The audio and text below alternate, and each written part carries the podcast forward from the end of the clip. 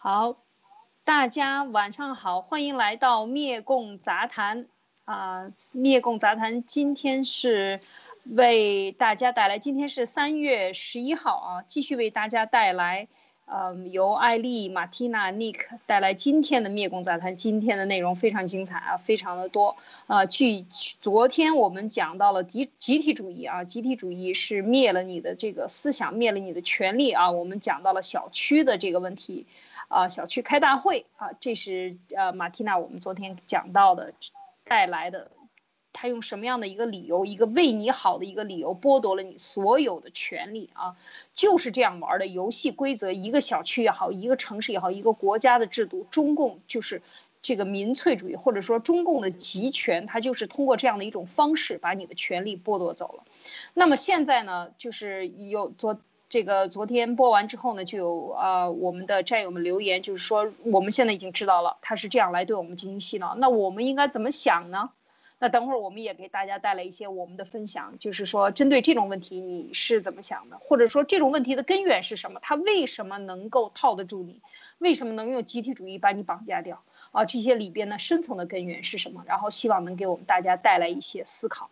那另外呢，今天我们也要讲到了，就是呃关于我们的这个继续谈中共建政以后的这些所有的运动啊，中国的人都是普。就是统称都是经验老道的运动员啊？为什么？就是一次又一次的运动，一波又一波的呃这个打击，一波又一波的洗脑，经历过来，真的是走过中共国的五十年代、六十年代、七十年代、八十年代，能走下来这么多场运动的人几乎寥寥无几啊！所以我们看这些运动，它到底是什么？它的本质是什么？今天我们会给大家带来这个运动呢，就是呃。这个八百旗运动啊，以及这呃，今天我们给大家带来人民公社化运动啊，这个就是这是一个非常大的一件事情啊，人民公社啊，就是整个是毛时代的对整呃社会制度的一个再建立的一个过程，可以讲是这样的啊，所以就是这个我们会给大家带来一些人民公社运动的这个情况，以及我们对人民公社的一些思考。那当然还有一些比较了，就是说真正的人民公社，它这个呃和呃过去的它到底呃剥削掉你了什么权利啊？它怎么样就用集体制，最后把所有的私有财产收割走？啊，这个我们一个小时的时间非常紧凑啊。首先请马蒂娜来给我们带来啊讲一讲啊，继昨天的这个集体主义出现的这些问题以后，给我们分析一下这背后的实质原因。有请马蒂娜。好的。好的，艾丽姐好，妮好。呃，过去的一个星期里面，我们连连续解读了很多各种各样的民粹主义政策，或者是集体主义的政策。那昨天有战友问，我的天啊，就是这些事情搞明白了，那我接下来该怎么拒绝这种事情呢？呃，那么在我很有限的经历当中，我接触过很多各个国家的比我成功的人士当中，我会发现成功人士当中非常。呃，大的一个共性就是他们都非常懂得说不，因为成年人的生活当中其实要做选择，其实是要做选择题的。我们知道，就只有这个小孩子才说我什么都要，但是当我们成年了，特别是当我们非常忙的时候，我们是需要不断的在选择当中去度过的。在过去的一周里面，我们听到了很多关于啊，关于各种各样民粹。那么这句话最多的就是我都是为了你好。或者这样都是对你有好处，而我认为它当中攻击的我们人性弱点当中最大的一点就是我们人性当中的贪念。成功人士都是善于说不，啊，我认为，我个人认为，就是这个不的本质其实是不贪。我们也看到过很多次，文贵先生他在他的直播当中谈到他的各种各样的拒绝。那成功人士往往都是属于利己和利他。相对其他人会更加平衡的。简单的说，一个事情有好处，他愿意尝试，但是他一定会去选择。对所谓有好处的事情，如果是当一个人只是因为有好处就无限的去尝试，或者是无限的把自己的时间砸下去，那么背后隐藏的是一个贪。还有有的时候，当一个人愿意去帮助其他人，但是他会有一些界限，因为对一个人如果说是。啊，对任何人的求助和帮助无限制的走下去的话，背后隐藏的也是一种贪。什么贪呢？就是对于人际关系的贪，什么都想搞好关系。所以呢，任何人找你喝酒，你的同意啊，或者是说任何人叫自己出去见面都同意啊。那么我知道请请七哥出去见面的人是满坑满谷的，如果他都去见一面，都去喝一趟酒的话。那这个灭共这个事情就真的就做不成了。如果是他什么样的项目都去试一试的话，这个实际上也是一种贪。那么在这个利益面前，如果说是舍不得放这个利益也舍不得，那个利益也舍不得，那么这个人一定是抓不住重点的。嗯，仔细想想，人生当中我们最平等的因素是什么呢？我觉得应该是每一个人每一天的时间二十四个小时。如果我们每一天想的都是求全，不敢去放弃的话，啊，那么我们其实这二十四小时里面，我们有限的能做的这个资源是有限的，呃，时间、金钱、注意力都是有限的。我们只有把有限的这些资源，在固定的时间当中集中到最有限的目标，或者是最对对于我们来说最重要的目标上面去。我们才能让我们自己的人生可以一步一步的很好的稳步的往下面走下去。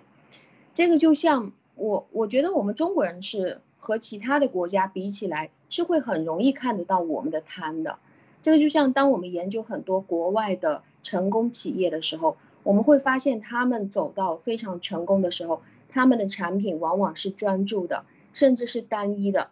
甚至是一个厂家或者是几代人只做某一个零配件也能一直做下去的。但是当我们看现在中共国的各种各样所谓的大型企业，他们最大的特征就是他们的产品涉足各个类型，是包罗万象的。呃，简单的说就是杂，什么都想做，卖手机的也卖电脑，然后卖家用电器，然后他再去倒卖军火，搞军民合作是吗？然后他再涉猎房地产。啊，他也做教育，当然再加上现在呢，很多的大型企业都已经加上养猪的项目了。那关于这些企业家或者是这些政治家，我们现在也知道，他的婚姻关系也是这个样子的。有一个老婆感觉是不够的，所以呢，他要两个、三个、四个、一百个、一千个，什么样的情况我们都能够看到。但是最后呢，这些人一旦受到了国外的制裁，或者是受到了中国国内的抓捕。这些人什么都没有了，因为一切的东西都是急功近利而来。那他在我们一个普通人来看，表现在生活当中是什么样的呢？就是任何的事情都想要两全其美，在各种各样矛盾的方案当中不断的犹豫徘徊，导致我们失去很多的机会，而且让我们会感觉到非常的焦虑。我在做心理咨询的过程当中，发现很多人。他的生活一塌糊涂，然后过来开始做心理咨询，其原因很多的人都是他想把自己的自相矛盾的各种各样的东西放在一起，要去求钱，他不能放弃，到最后会导致他的人生越过越苦。最近我遇到了一个哥们儿，他遇到的问题让他非常纠结，就是他到底是要留在国内，还是要出国生活？嗯，当然，他也是属于我们爆料革命的战友，半个战友吧。他就只是看，但是他没有参与。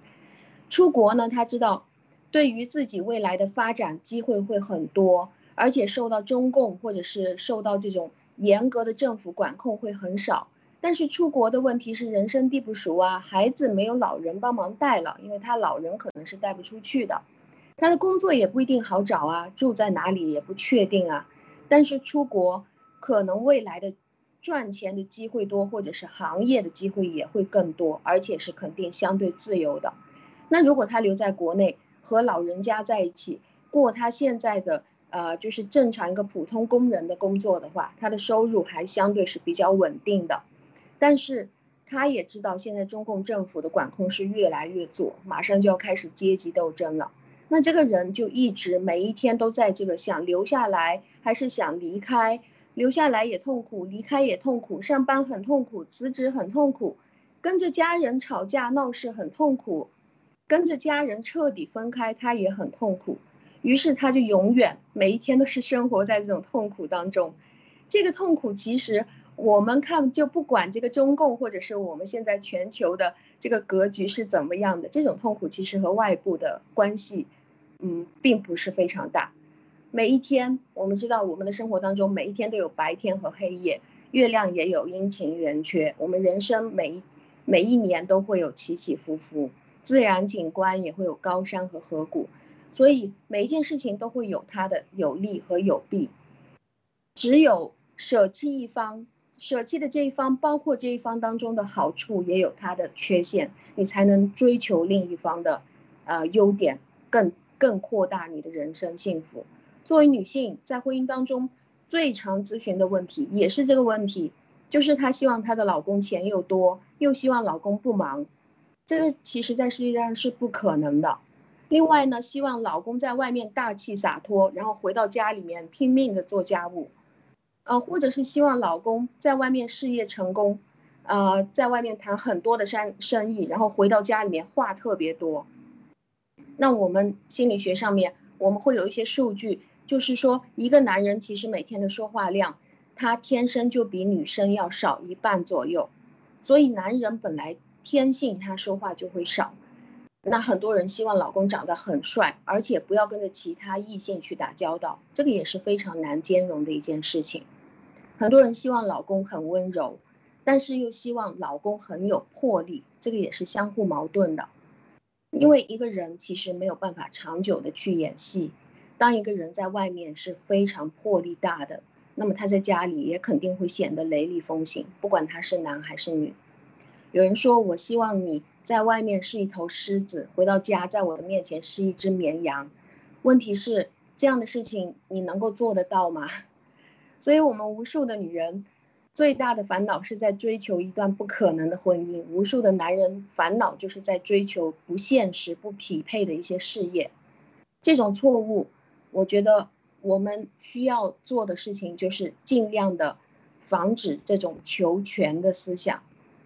我们只有开始做选择题，才有可能去屏蔽得了中共给我们的这些对你有好处。嗯，那我们可能需要问的更多的是，对我有坏处吗？或者对我有好处的事情总共有多少件？哪一件对于我来说最重要？哪一件对于我来说我最擅长，我最有前景去做，那其他的我就应该要抛掉，因为我的时间是有限的。好的，谢谢艾丽姐。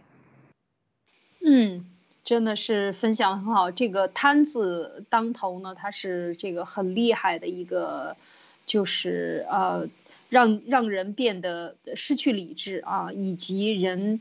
怎么说呢？就像你讲的，这个要什么都想要，什么都想得到啊！一个矛盾的双方都想要得到，就是赢。其实我们看现在的教育，整个社会为什么这么浮躁？为什么唯钱是利啊？就是唯钱财为大，就只要有钱，什么都可以摆平，一定要去挣钱，然后一定要赢，赢在小学。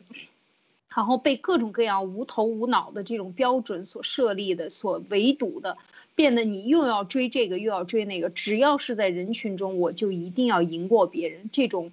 呃，非常糟糕的这种教育和社会氛围，也促使你一定要去赢，而输人输了的人是被人看不起的。就是这种社会氛围，也导致人更加的去，你想贪也好，不想贪也好，你都要做的更大、更强、更快、更高，多快好省，这才是这个社会的。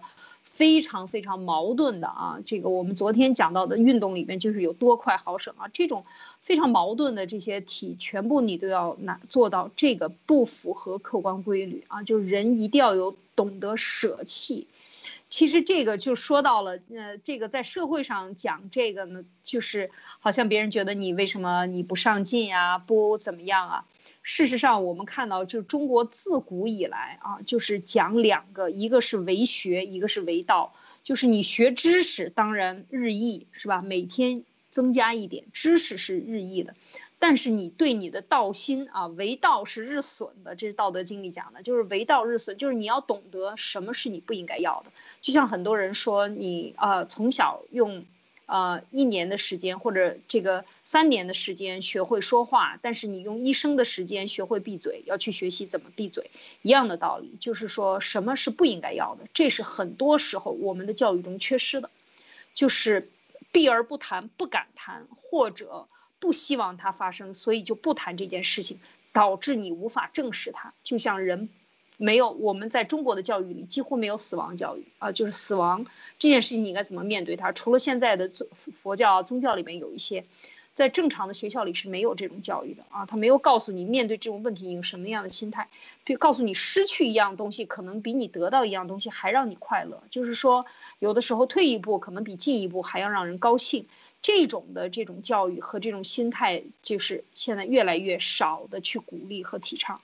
这也跟社会氛围也有一定的关系，但是这个，我觉得刚才这个马蒂娜讲的这里边呢，就是你跟我们分享的，这个人变得愚蠢很容易，变得懒惰很容易，变得贪婪都是很容易的啊。但是你要变得不贪婪，你要想控制自我的约束，就像我们讲文明往上走，逆水行舟是什么？是自我控制，它是有一种非常强的自我约束，非常强的这种呃自律。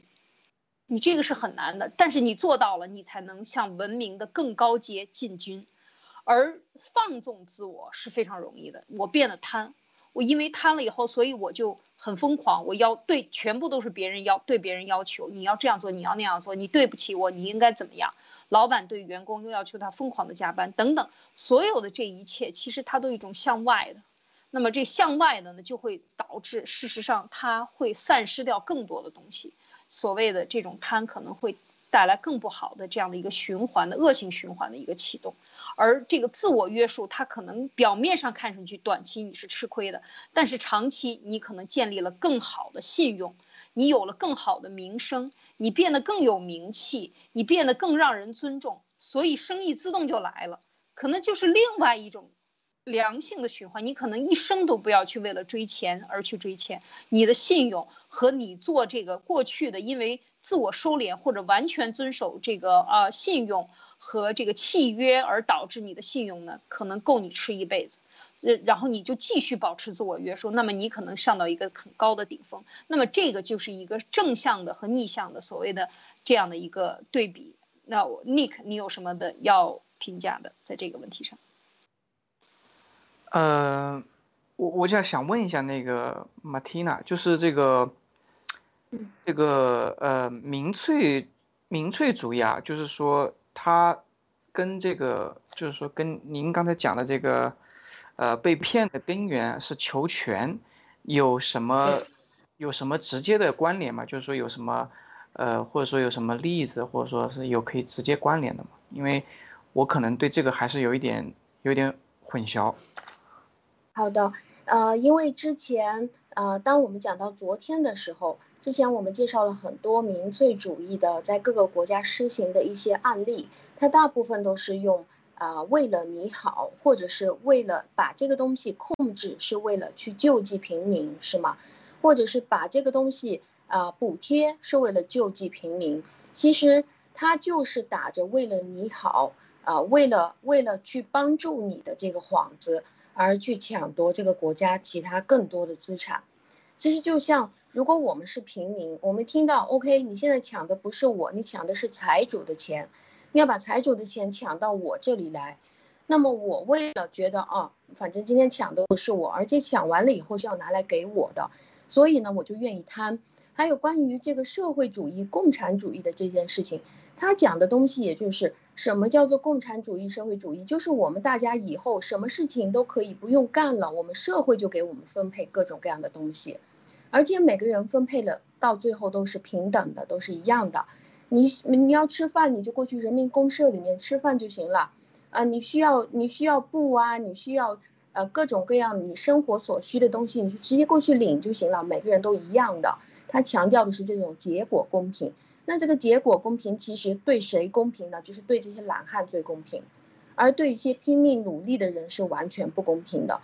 所以民粹它最大的打着幌子，就是为了你好。而民粹和民主最大的差异，就是在于民粹是在侵犯人权的同时，在跟你谈到关于投票啊、民主啊这个事情，而民主是只能在老百姓给的权利里面进行投票的，就是它不能侵犯人权。所以今天会谈到为什么我们不能贪，就是当我们贪的时候，我们会失去理智。只要别人说我把这个东西抢来给你，你就愿意要，你就不会去多想了。你觉得，哎，那你今天抢他，明天会不会来抢我啊？会不会你抢完了不给我？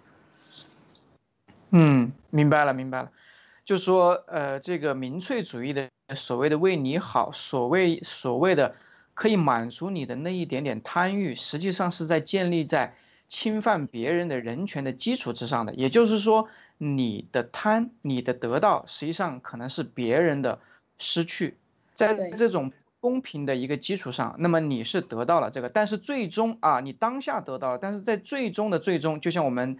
昨天谈到的那个这个小区的例子的，就是说，只要你不是皇亲国戚啊，只要你是这个被人这个利用来做这样一个运动，达到他目的里面的一个棋子、一个步骤的话，那你最终你贪的当下贪的那一点点小利，最终也都会要要十倍甚至是百倍的去去去奉还、去偿还，对吧？也就是说，你会失去的更多，是这意思，对吧？对。明白明白，嗯，那那个其实像我觉得像我们这这几天谈到的这个他民粹里边的，主要是为了谈集体主义，因为集体主义这个事情里边有一个问题，就是要平均分配，平均分配。当他你是穷的这一边的时候，你会觉得对你很好啊，对你很好，然后呢，你你就好了，我们就把这个权利抢来。但是权力抢来以后呢，其实还有一个下一步的动作，就是集体主义。它最后为什么导致经济全部崩塌，没有人去工作，没有动力，就是因为他做了一件另外一件事情，就是平均分配。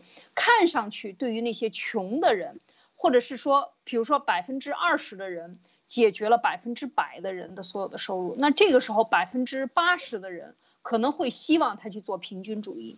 但是你想嘛，当他做了平均主义，他们都得利了以后，侵犯了谁的权利呢？侵犯了那些付出最多的人，百分之二十的人的权利。那百分之二的人，他们是启动者，他们是最努力的人，他们是消耗他的智力和他所有的这种时间和他甚至更多的东西啊，经验等等来换取来的这么大的一个回报。那这个时候和别人均摊以后，他就没有动力了。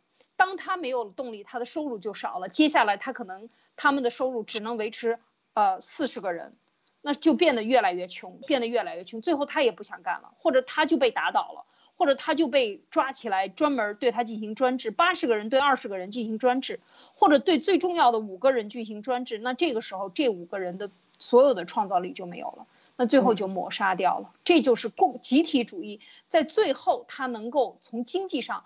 把这个社会摧垮的这么一个这个动作，就是说它是一个逆向淘汰的。对，而且它完全忽略了，就是我们讲到的这个《国富论》里面提到的那个呃背后的隐形的一只手。实际上，他想要人为的去操纵，对吧？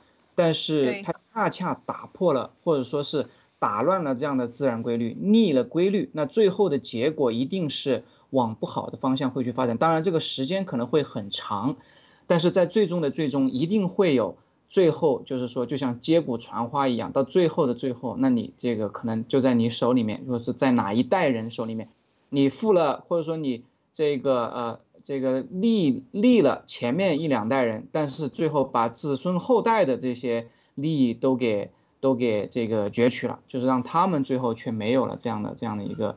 一个正常的一个环境，那么我我这里就想到了有一点，就是说，呃，我所以我觉得啊，就是美国的这个独立宣言是非常的伟大的，因为其实我们要去解决这样的一个问题，里面有一个最根本的，我认为啊，就是说，最好的维护集体利益的这个方式方法，就是保证个体的利益为最高的这个目标。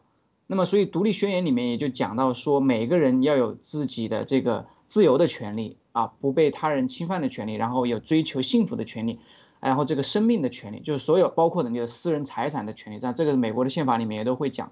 所以我觉得，呃，西方它在建立一个民主制度的同时，它已经这些先贤们已经料想到我们刚才谈到的所有的一切，那么所以他们在这里面设置了一个保障机制，把人权、把私有财产放得非常非常高。那这样的话，其实就是呃根从根本上可以避免说，当你大谈民主，或者说甚至走到了变成了集体主义的时候，去忽略了个人。所以他把个人放在是最前面。我们可以经常看到美国的电影里面。不惜代价的用一个军队，或是用一组特工队去营救某一个人，其实最终的结果可能是为了救那一个人死了不知道多少人，死了很多人。但是那个时候我就会我就会问自己，那他这个营救的这个这个行动到底是成功了还是失败呢？那如果死了十个为了救一个，而那一个也不是说有多么。呃，多么多么的这个呃呃，这个有多大的贡献啊，或者说是有多大的价值？他只是因为他是一个美国的美国人，或者说是美国的军人，对吧？被被这个敌方或者说是被呃对对方去去这个呃抓捕了。那么他美国要用这样的这样的一个呃代价去营救他，所以我也问自己，所以最后我得到的结论就是说，救他。成功的救出来，或者说甚至救他失败了，甚至说你救他，让你付出了更多条生命，这是结果。但是救与不救，在救之前就已经有定论了，因为你必须得救，因为那是一条人命。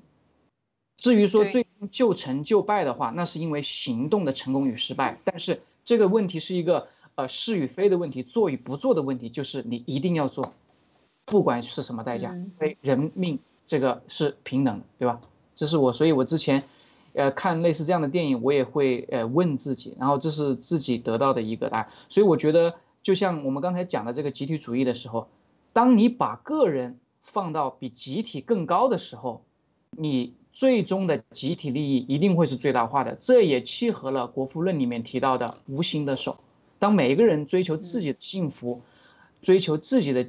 这个经济利益最大化，在你在合法合理的范围之内去做这样的事情的时候，一定整个社会公共利益是最大化的。对，嗯，是的，嗯，刚刚听到 Nick 说的这个关于国家军队去拯救老百姓啊，还包括很多的美国人，他出去到其他的国家，不管是记者啊或者是什么，他们被关押在这些。呃，独裁国家了之后，真的是倾出一国之力去把他救回来。我觉得这个动作是必须要做的，因为啊，在民主的制度当中，国家军队就是来保护国家的老百姓的，因为人权最大。所有的国家军队，这个钱是从哪里来？还是从老百姓来的？我让你们这群人武装起来去做各种各样的武器，其实到最后就是为了来保护这个国家的老百姓。所以，当老百姓有危险的时候，你就要去做。那如果是说你牺牲了或者是什么，那么你应该继续锻炼。这个是在他们的那个逻辑当中，他们的军队是为了保护老百姓而存在的，而我们的话就是老百姓的命随便。对呀，很可悲的。所以你看到那个新闻里面，有时候呃，就之前。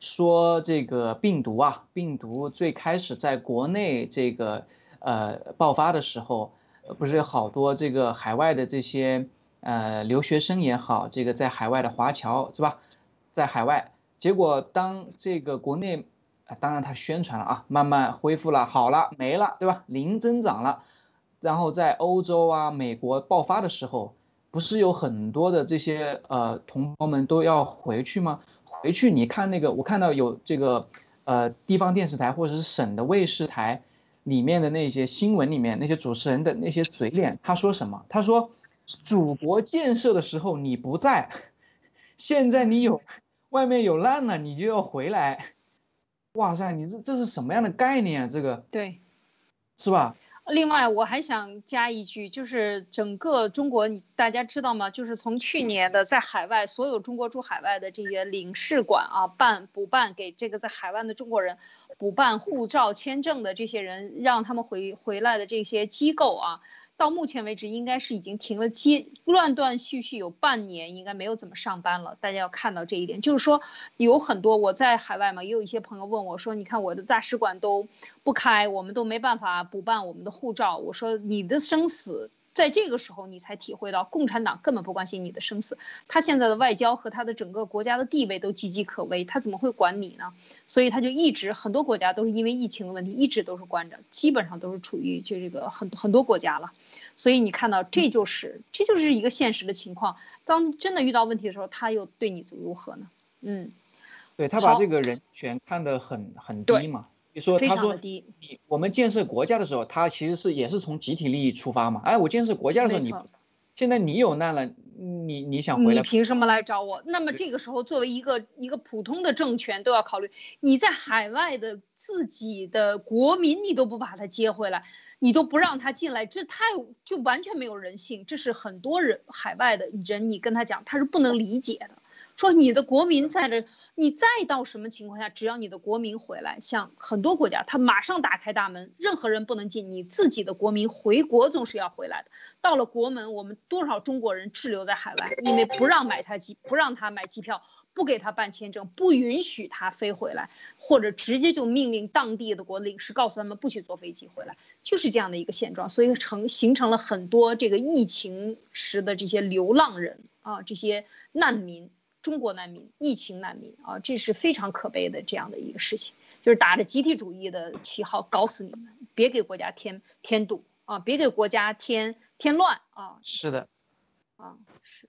好，我们继续讲这个国家它是怎么把这些观念 这个运动出来的啊。好，这个记了昨天讲了以后呢，我们今天再来看这个，就是讲了经过了十年将近十年的铺垫啊。啊，到五八年的时候开始搞大跃进，我们一直都听大家说大跃进，大跃进，这个鼓足干劲儿，力争上游，多快好省的建设社会主义，是吧？那么这是一个什么样的年代啊？这个大跃进的这几年，两年吧，啊，一直到六零年。那么这个大家可能很多人在书本里都读过，说在那个时候是原完全用手的力量把人民大会堂用八个呃十个月的时间建造起来，但是这种力量到底干了出？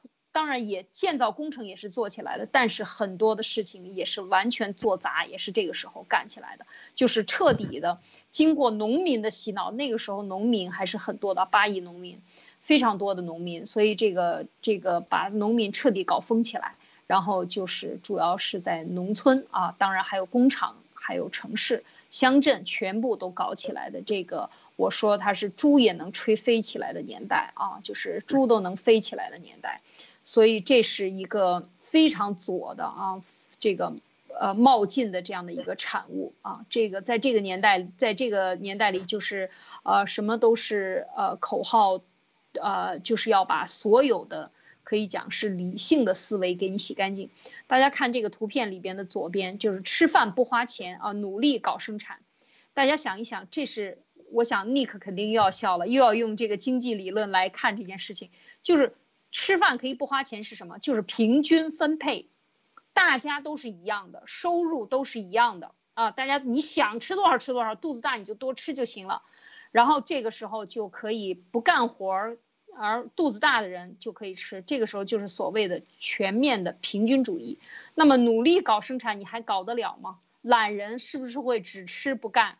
而勤奋的人，他看着那些懒人把他干回来的粮食都吃掉了。他还会有动力去干吗？所以就看这一个标语，大家就知道那个时候的生活能够坚持多久，有多少粮食可以够这么折腾。所以我说这个这个时候是疯狂极端才是正确的。整个在中国的这个大跃进的这个年代里，他最重要的干的一件事，就这这几年，就是为后边所有的中央政策、共共产党的政策。就是一直在做铺垫的，就是不停的颠倒黑白是非，把这个社会的秩序、黑白是非的标准给它颠倒过来，然后进行了一个大改造的运动啊！这个就是说假话才能有饭吃，必须得吹牛啊！你敢说真话，你说你搞大锅饭不行，那马上给你打成右派。抓起来，然后坐牢，甚至于枪毙啊！就是各种各样的，就我们讲用非法的手段来推行所谓的法治，来推行他的洗脑。就是这样的一个运动，很疯狂，大跃进。然后呢，这个大跃进的过程中，很多真实的，就是我们讲，它是一批一批的，每一次运动就把一批说真话的、讲真事的老实人搞死，再搞一批运动，再搞死，把这个最顶端的科学家、知识分子、作家、文艺作家、农民里边讲实话的人，这些。呃，这些企业家，所有这个各个社会阶层、各个层面、各个地区的人，只要你是正常的思维，全部都给你打倒，只留下那些疯狂的、光着脚不怕穿鞋的这些呃这些非常底端的、没有什么智、没有什么这个高智商的这种呃这个疯狂的人啊，来进行来让他们来站到最前面，让他们最后变成了。翻身做了主人，所谓的就是翻身做了人，就是这些人啊。这些人他们没有知识，没有教育，而且是靠打砸抢出身的，那么就是共产党培养的最好的干部，啊，这个里边就是这个我们讲，在这个期间他还干了一件什么事情呢？就是放卫星啊，在大跃进期间流行的一个词叫做放卫星啊，什么意思呢？其实我仔细想了很长时间，为什么他要叫卫星？水稻卫星、包谷卫星。因为那个时候的真的在呃进入到将近六十年代，我们知道已经开始搞冷战了。那，冷战这个整个的六十年代初已经啊，美国都已经有人飞上月球了啊，这个那是科技的最前沿。但是中国中共治下的这些科学家们被他们打倒的这些科学，他根本不要想都不要想，所以他们只能意淫。啊，就是只能是臆想，通过臆想来完成。当他的科技和他最应该强壮的东西被他打倒了以后呢，他只能通过宣传部来把他的科技、把他的水平吹上去。那么，除了科技能够放卫星，在当时就是最厉害，就像我们现在讲飞到火星上去了，对吗？那个时候就是放了一颗卫星啊，那就是那怎么办呢？就把所有的全方面的生产，各个行业都要让它放卫星。那么就花生亩产一万三千两百四十一斤，就能登上了《人民日报》啊，《日人民报》。那这样的话谎话都可以，或者这样疯狂的语言都可以登上报纸。那这个报纸还有价值吗？那这个报纸是不是什么都可以登呢？就是这个概念。所以我觉得，就是说，在这几年里，可以讲是对中国人的清洗、大脑的清洗最彻底的一次运动啊。这个运动之后，那就是。就灾难就来了，他已经把运动到极限了，把人能够洗大脑里能够洗掉的正确的观念已经基本上洗完了，然后洗不完的这些或者洗不掉的这些人也都被抓起来，啊，要要要进行批判呀，变成这个呃这个右右派分子啊，接下来就是反革命啊，就给你抓了枪毙啊等等各种这种行动都有了，那么只留下疯狂的人在这里说疯话，所以这那个年代是非常，嗯。非常可悲的年代啊，应该讲是人类历史上非常可悲的年代。啊，讲到大跃进这件事情，呃，我先讲到这儿。这个，呃，马蒂娜，你有什么，呃，看到这个有什么想说的？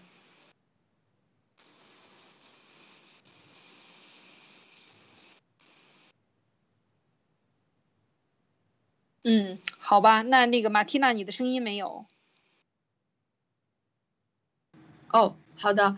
嗯，看到这个玉米卫星啊，然后这个什么亩产一一万多斤啊，这个事情就让我想到了前两天看到那个民粹当中的那些非常荒唐的事情啊，呃，就是真的他们需要的就是把他们整个做的这些非常 low 的事情拿来包装的太特别的高大上，看上去就好像是特别成样子啊，呃，而且而且做出来这个事情是非常惊人的。嗯，我觉得像像他强调的这种人民公社啊，这种分配啊，中共是呃，我我看到过的最严重的一个强调结果公平的一个地方了，这个也是一个巨大的偷换概念，因为公平在全世界的范围内，呃，像西方人强调的是人人生而平等，但是这个生而平等讲的是起点的公平，讲的是法律对大家每一个人的保障是公平的。讲的是你的工作、生活、创业的环境，还有你自己的知识产权各个方面的环境的公平，并不是说你到最后会得到一个公平的结果。这个事情也让这个事情也让现在的中国人都一直懵到现在，就是会大家都会去对比啊，比如说一个企业里面，啊，这个扫地的人他会去跟着这个经理去比工资啊，哎，我也工作八小时，你也工作八小时，为什么我一个月才两千多啊？为什么你两万多是怎么回事啊？我觉得很仇恨啊，心里面非常不开心，所以这个，这个这个逻辑，其实在其他的国家好像是不会太存在这样的事情吧，就大家都会非常想不通，就是因为中共给了大家这种概念。呃，什么是价值？价值就是大家通过同样的时间，付出了同样的这个劳动，到最后就得到了同样的一个价值。所以这个就让让我们中国人就完全不看市场需求，在一个城市的人保持不变的情况下，把把房子的数量盖到两倍、三倍，然后再在旁边做一个鬼城，在郊区那边再盖到四倍、五倍。然后还觉得它越来越有价值，这个也只有中国人相信。我觉得就是当时这样的东西做出来的。嗯，没错，他的这个价值观给你扭曲了。就是说，他的当时搞集体主义大锅饭的时候呢，我们等一下接下来讲人民公社，他这个整个搞这个，他就是扭曲了正常的社会价值观，他要用。他为什么？共产党，我一直在想他的这一套洗脑的毛泽东当时想出来这一套办法，他其实他还执行了这个很多的政治体制改革以及社群的管理，他真的是一竿子杵到底，把每一个人的大脑管起来。毛泽东最厉害的就是管理人的大脑。其他都不用管了，然后剩下你的行动你就听你大脑指挥，我只要管住你的大脑就对了。所以他把你的所有的正常的逻辑和概念给你偷换掉。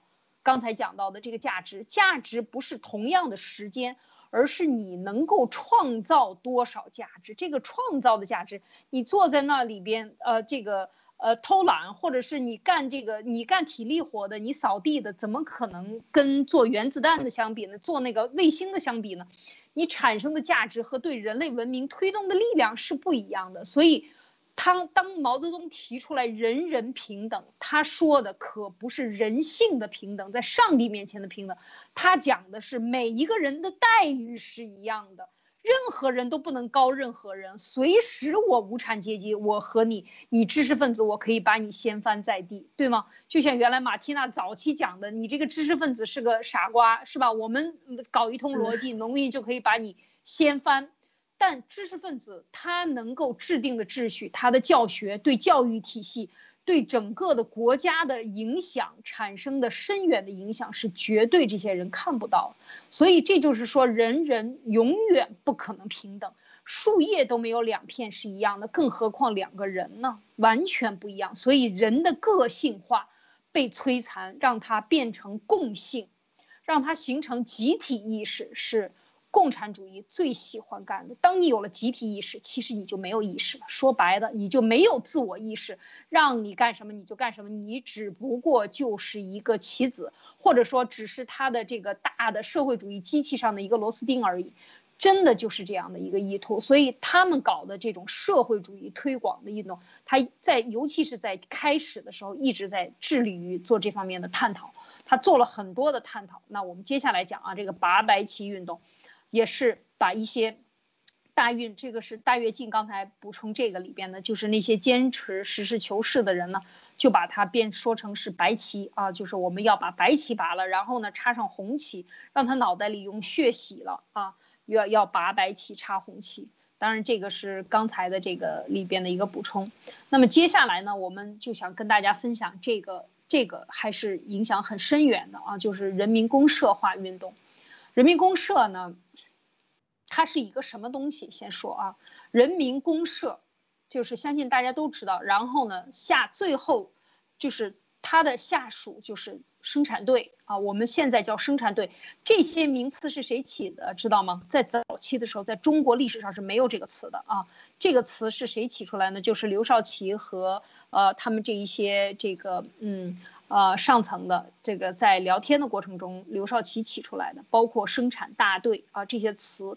都是他起出来的，它是一个什么概念呢？其实它就是推行社会主义这个制度的一个尝试。虽然它失败了，但是这个词留下来了啊，就是它是政社合一的一个组织。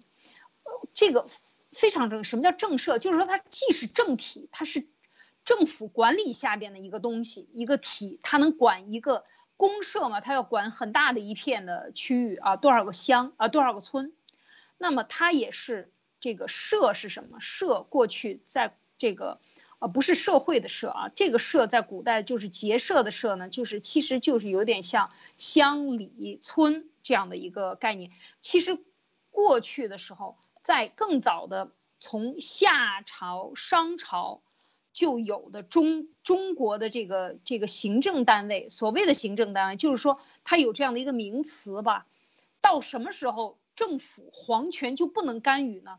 就是到了社这一级，或者说我们说村这一级啊，就是在古代的时候，它就是这个宗族，或者是说我们叫皇权管不了的族村这一级啊，乡里乡亭里嘛，过去叫这个刘备不就是亭长嘛啊，这个沛县的亭长，那就是说他他是不管到这么低的，这个村里边过去叫做是。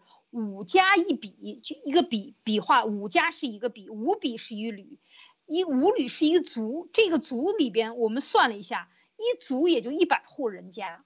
这一百户人家可是过去的皇权不管的，就是他不能管你，由谁来管呢？由乡绅来管，由族长来管。族长管的最后裁制了啊，你们俩可以结婚了，你们俩结婚不合法。等等这些东西，谁就承认呢？政府皇权就承认，这个县太爷就承认，这个是过去，呃，这个毛泽东最怕你知道的，等于当他设立了人民公社的时候，他变成了一个政社合一，就是一个政治的管理体制中的一部分，也是社群管理的一部分，或者是说等于是一个组织。这个组织最后管到谁是什么呢？是管到的户。就是人农村人民公社，当时有人农村人民公社和城市人民公社，最后让他做到的是还干了一件什么事情呢？先说他的管理啊，是管到户，就是每家每户，这家的老婆跟她老公两个人炕头打架了，都要向党组织汇报，是吧？那汇报给谁来管理？人民公社，人民公社里边最后的，比如说大队长下面下设大队、生产队，生产队这个词也是我们这个。这个时候他搞起来了生产队啊，生产这个词其实非常共产的感觉啊。我是这是这个这个待会儿再说。这个是所以所有的这一切都是毛时代尝试社会管理制度的一个尝试，最后就固定下来了。但是人民公社它等于是把这个中共的政权管到哪里呢？管到你家的炕头上，你家的夫妻两个睡觉的枕头边。这是历史，过去中国从夏朝见证有了这个历史记载，一直到中共夺取政权，中间几千年来从来没有过的，这个是共产党不想让我们知道的，就是他一竿子杵到底，管到了你的枕头边，管到了你的思想里，你要向他汇报，这是毛泽东的创新，或者是说最后毛泽东推广的啊。当毛泽东把人民公社推广出来以后，大家看看这是什么效果？啊，全民都上街了，人民公社好，人民公社万岁啊！就是全部都来了，因为毛泽东在正式推广。毛泽东说这个好，就这么管理，就定下来了这样的一种模式啊。这个是他的一个政治体制。那么他还干了另外一件事儿，人民公社干两件事，一个是管到你的耳朵边，第二件事就是他帮你的农民的生产资料，我们也说就是生产工具，你家的犁，你家的铁锹，你家的水桶。全部都要交到生产队，就是大队去，然后归人民公社管。那么这个时候呢，你在一九五一年、五零年失去的土地，土地变成这个镇里、这个村里来管啊，生产大队管。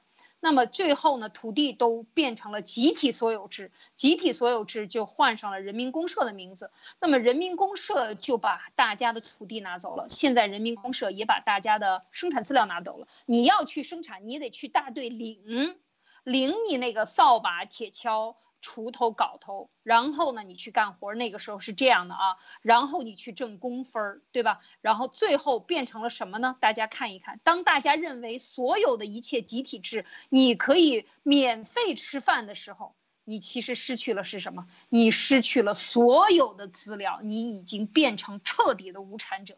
家里真是半条被子都没有，就是这么悲惨啊！这这就是实质的生活。就说我们那个时候被洗脑了，因为他被洗脑了，因为我们被洗脑了，因为我们全全都变成只服从了，不能够。不能够不效忠了啊！有异议者都被打成右派了或者反革命了，所以这个时候再来搞这个人民公社运动，就你的所有的生产资料夺走，你彻底每一个人都变成无产者。那那这个生产资料归谁呢？归大队，大队归谁呀？以归党书记，归书记来登记。那么这就是文贵先生讲到的，书记家什么吃的都有，什么喝的都有，是吧？这就把人群分开了。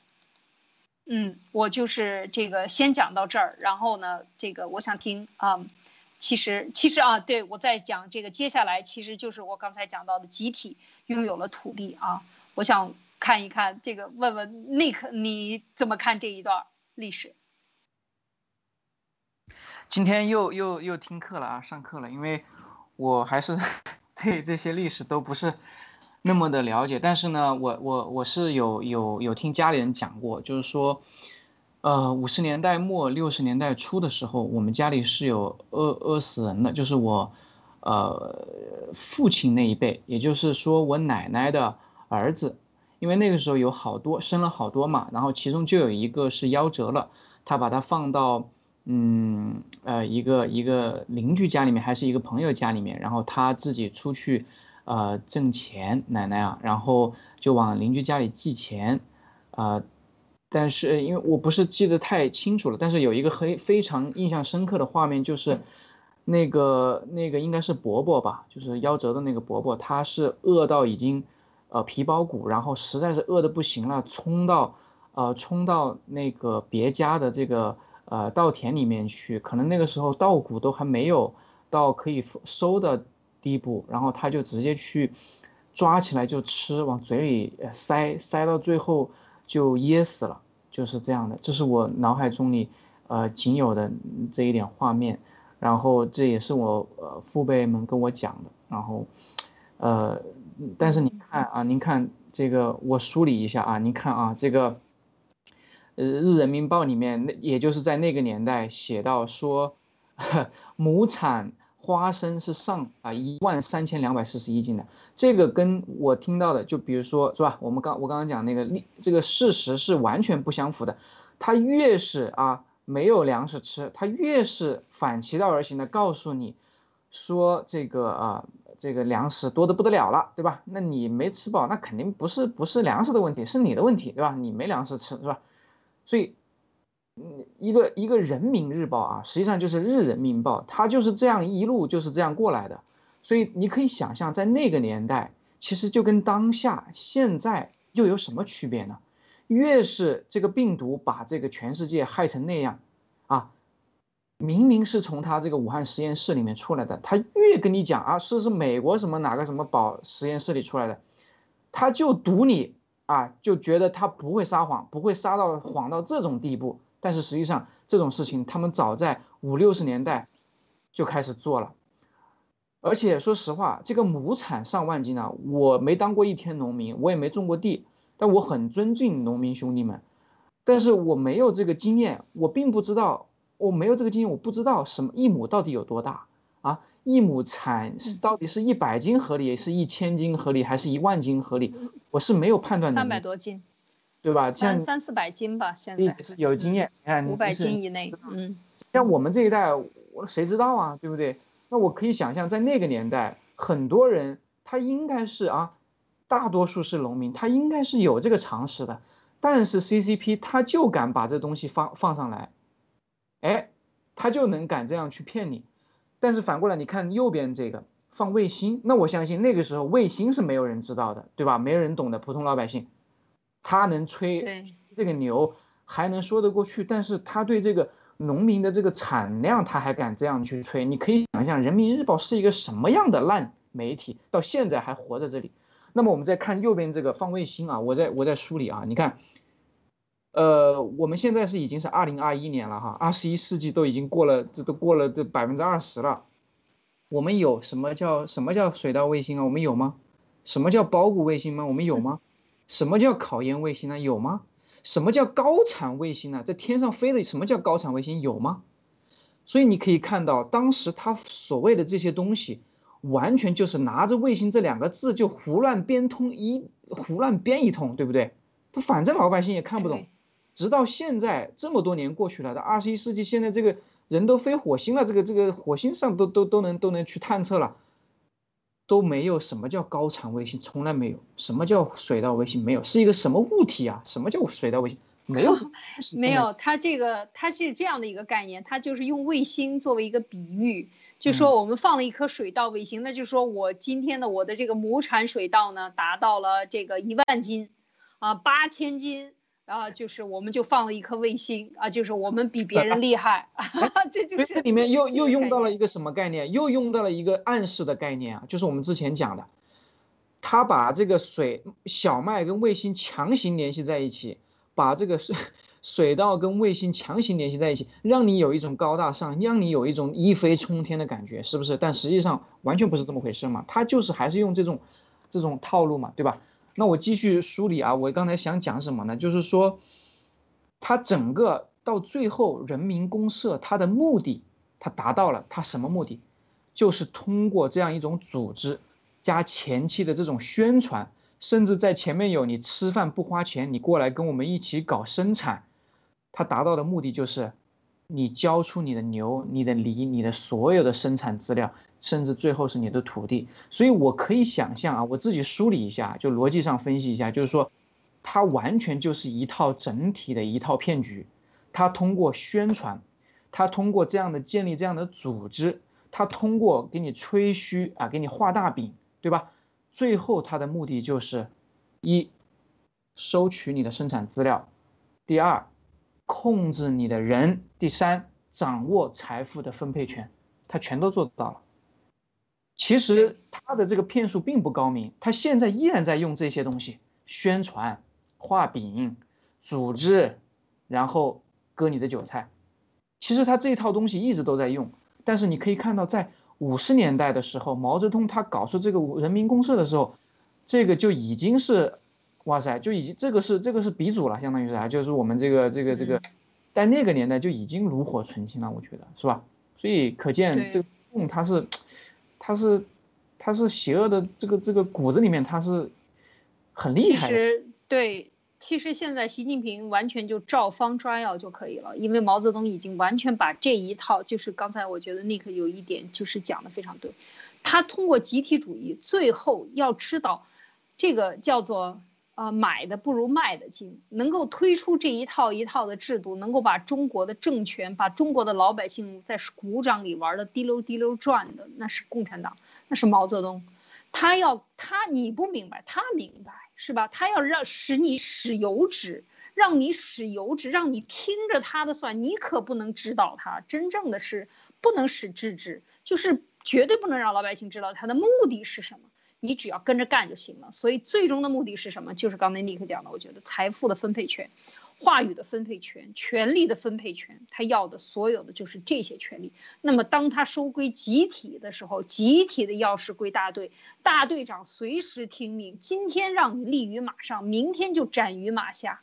因为你贪污了集体的东西，哪有一个不贪的？所以你看他用什么样的东西来把权力最后能够形成一个金字塔？这个时候大家就看明白了吗？层层层层怎么形成这金字塔的？就像博博士，像我小的时候也是，很多人说共产党好啊，咱们要听党的。我然后我经常问党在哪儿呢？党在哪儿？党在哪里？党无处不在，就是在这些集体的收割的阶层当中。而这些东西是他永远不会告诉你的，那么这些东西其实就是他的一条暗线，就是看不见的那只手，他是真正的在管理的这个这个整个的社会，他把权力全部收归在一个人的手里啊，真是集权呐，超级的集权。然后呢，我就比喻啊，现在咱们看他为什么说他是超级集权，人民公社取代了宗族啊，我今天又看了一下这个。又专门查了一下《剑桥中国这个晚清史》里边讲到的这个，在清朝，他这个宗族啊，呃，就是就是最最低的这个所谓的管理了，就是他绝对不入族乡的，就是皇权不入族不入村，这是自古以来封建制的，所以很多人骂封建制。但是封建制它不会杀死乡绅，因为乡绅就是真正的这个社会的中间阶层。因为你家乡里乡外，大家都知道，这个锅碗瓢盆的这个事情是清官都难断的家务事，所以这些事情要交给谁来管呢？不能让官来断，一定要让族来断，族长来断。所以，这才是中国过去稳定的社会，能够承传很多土地，代代相传，换了朝代一样还承认的，就是因为这样，它有族宗族祠堂啊。那么，这个人民公社它就改变了这个规则，改变了两千年来的皇权管理不下族村的一个一个规制。然后，共产党把最基层的村都设了党支部，然后管理到户。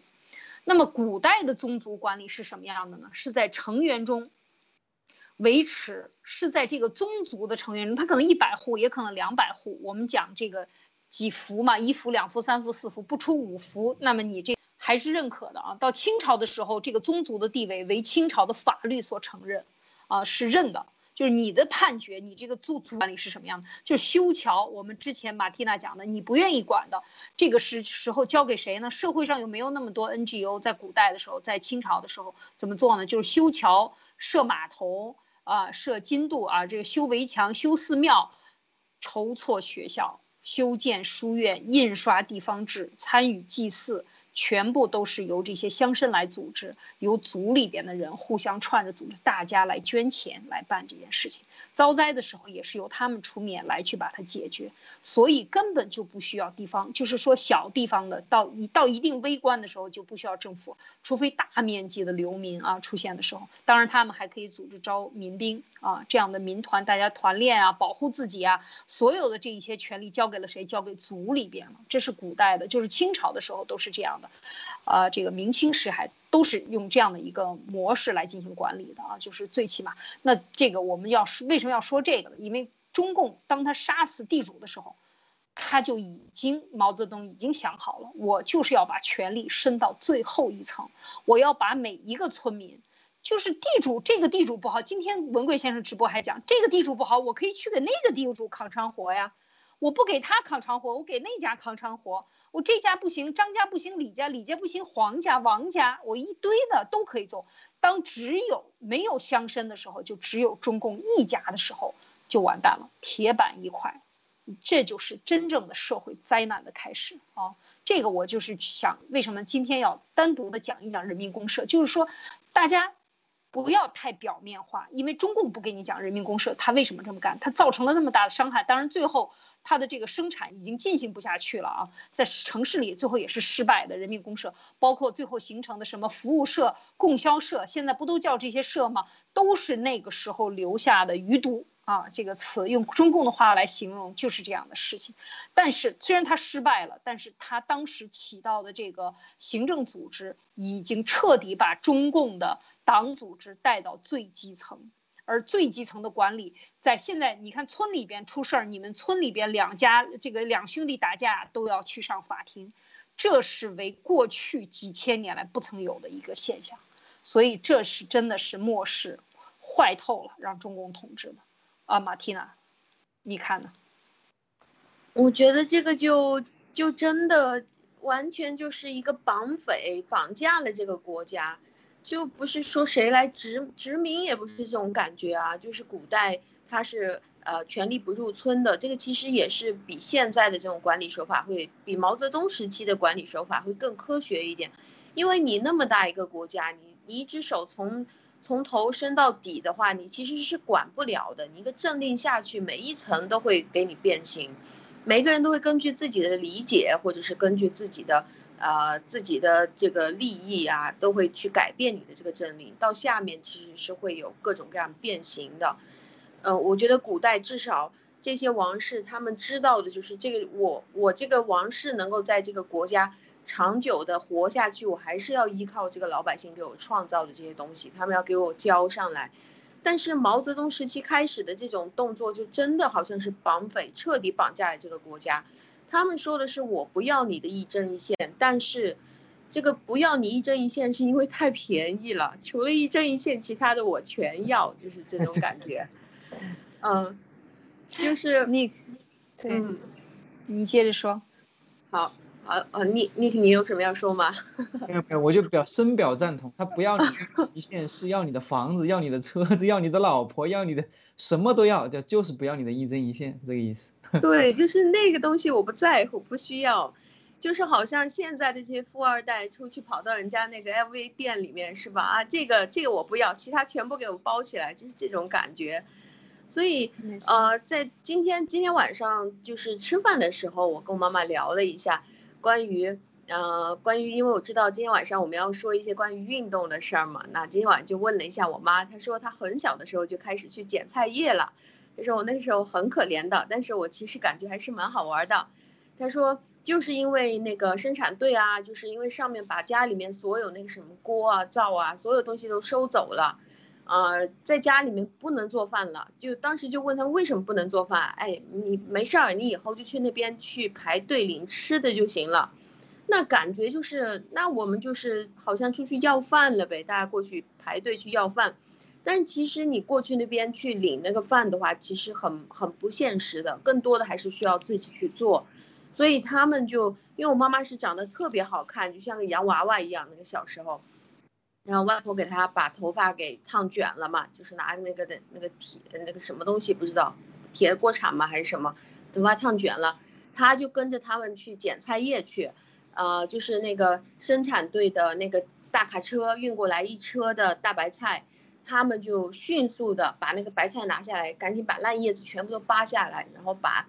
一整颗白菜交回去给他们，就非常迅速的那个速度。然后回到家了以后呢，就把那些已经烂掉的，就是已经破损的那些叶子拿来给小鸡小鸭吃，家里面的偷偷养的。然后稍微完整一点的，就是人煮来吃。整个家里面，他们当时能够领到的饭就只能够一个人吃，就是我外公吃或者是外婆吃，然后小孩就不能吃，小孩就吃煮的土豆，还有吃点白菜叶，就是这样度过来的日子。然后他们那个 就就就，所以他他到现在他都不吃土豆嘛。每一次，呃，我们说啊，要不吃点薯条啊，炸土豆啊，绝对不碰。他特别讨厌，他觉得这是一个可怜的象征。然后他他也说了另外的一个事儿，他就说。呃，你知道当所有的东西都变成所谓的是什么集体的以后是什么样一种感觉？你就是光理理发这件事儿，你都必须要去一个集体的地方，你有个理发票，然后你去到那边理发的时候，别人对你的态度是超级差的。他说出曾经出现过一个事情，还上还还闹上去过，就把那个人闹出很大的问题，就是他跑去那个理发店里面去理发，理发了以后，呃，就就一个男生嘛去理发。然后那个给他理发的人就呱呱呱，就不小心就把他的一个眉毛刮掉了。呃，给他理发的时候，一边眉毛刮掉了啊！一看完蛋了，这个人的眉毛被我刮下来，就是完全不用注重服务态度嘛。那怎么办呢？一看这个人睡着了，那就把他的另外一边眉毛也给他刮掉。然后呢，嗯，然后就就。因为这个人他的那个发际线也也还是蛮低的，那干脆在他的发际线上面就做出了两个，就是用用那个剃刀给他做了两个眉毛出来。他醒起来了，他也没看，他眉毛就上移了，上移了十公分那个样子，眉毛就在发际线那个地方，还没有看。啊，回到家里以后呢，他们家里人，诶，你怎么 怎么今天长得那么奇怪，怎么成这个样子了？他才发现哇，他生气了，不知道怎么办，就一家人跑到那理发店里面去闹，闹完了，到最后那个人说好，我们给他处分，我们给他什么？到最后那个人还是回来了。那为什么现在服务态度那么好？因为大家就是在这个市场经济环境下，大家需要的就是，如果我做不好的话，我的这这个店就存活不了；如果我做不好，我这个工作就存活不了。这个才是应该是正常的。那个时候是真的太恐怖了，打骂。各种打骂，各种给你给你脸色，然后就不想去领东西了。对，所以在过去留下来一个一个词和真的经历过那个时候，我我记得我小的时候是就是叫做大锅饭就会人浮于事，大锅饭就等于人浮于事，就是说没有一个人是认真的，每天就是一杯茶往那儿一坐，拿一份报纸坐看一天，然后就回家，每个人都不认真去做事，因为。人人平等，这就是给出的这个概念，所以它完全是违背人性的。他的人人就完就为什么我有的时候觉得我们真的是共产党把中国的汉字都给糟蹋尽了。就是所有的词汇，我们都要重新把它放到水里、清水里洗干净，再拿回来用。否则的话，这些词汇真的被中共都是全部滥用了。就是人人平等，以及大锅饭，以及集体主义，这个这个什么集体好，这些全部都是人浮于事。在那个时候，很多人办事就是不。不不认真的，我们看那早期的在王朔的电影里边看到很多嘛，呃，绞绞着指甲，然后呢瞥你一眼，我干活过来看你一眼，等等等等，这些这些所有的，这都是那个时候非常鲜活的一个写照啊，所以这真的是。今天真是听到好几个故事，很很悲伤的故事。听 Nick 讲的这个关于呃，就是家里的人在这个时期是有很多人被饿死的。当然后来我们在再讲六一年到六三年的这个大饥荒的时候呢，可能还有更多悲伤的故事啊。太多人有这种痛苦的记忆了，很多家可能在三代以内都是有这样的这个经历的。所以我们真的不愿意触碰大家的这个伤痛，但是这样的伤痛。如果我们不能够把它认清楚，我们还简简单单的只是认为我们自己家的坟头呢没有那颗蒿子，我们家的坟没有长好啊，所以我们家的人命不好，这些都是错误的认识啊，是中共把这一切的这个呃好日子给我们给我们带走了啊，就是是真正的这样。那么他现在又要继续再来一波，而这一波如果有加上这个高科技的帮助的助推的话。它会让人更加的疯狂啊！我觉得死的是更多的，因为现在的这个整个社会的心理疾病、焦虑症啊、自杀率啊、各种的癌症都已经达到史无前例的高了，真的都不需要中共杀人，自己这点事儿就把中中国人自己杀死了。在这种压力，人与人之间的这种紧张的程度，其实都是非常可怕的。所以，我们把这些问题梳理清楚以后，大家看清楚来源。理清楚思路，就像今天问那个问集体主义怎么去面对他的这个人也是一样，我们只有看清楚他，然后我们改变自己的心态，我们让自己不要被中共的思想所荼毒。不要带着他的病毒来去对待别人，我们从自己开始发生改变，那么这个社会才能真正的好起来。因为中共没了，如果中共病毒还在我们身上，或者中共病毒留下来的灾祸还依然在中国大地上的话，那我们也是依然没有什么好日子过的。嗯，好吗？那这个今天的这个灭共三人谈就谈到这里，啊，我们明天再继续为大家带来啊。锵锵三人谈，啊，继续由明天由啊那个我艾丽、马蒂娜和尼克为大家带来，那继续来谈我们的这个民粹主义给社会带来的这个灾难，以及民粹主义和民主之间和民平民主义之间到底有什么区别，在这个社会上它是怎么样，我们区别他们的特点，然后呢给大家带来进一步的解析，好吗？那就感谢大家的收听收看。啊，感谢大家收听收看，感谢马蒂娜，感谢啊 Nick，我们明天再见，拜拜，再见。行。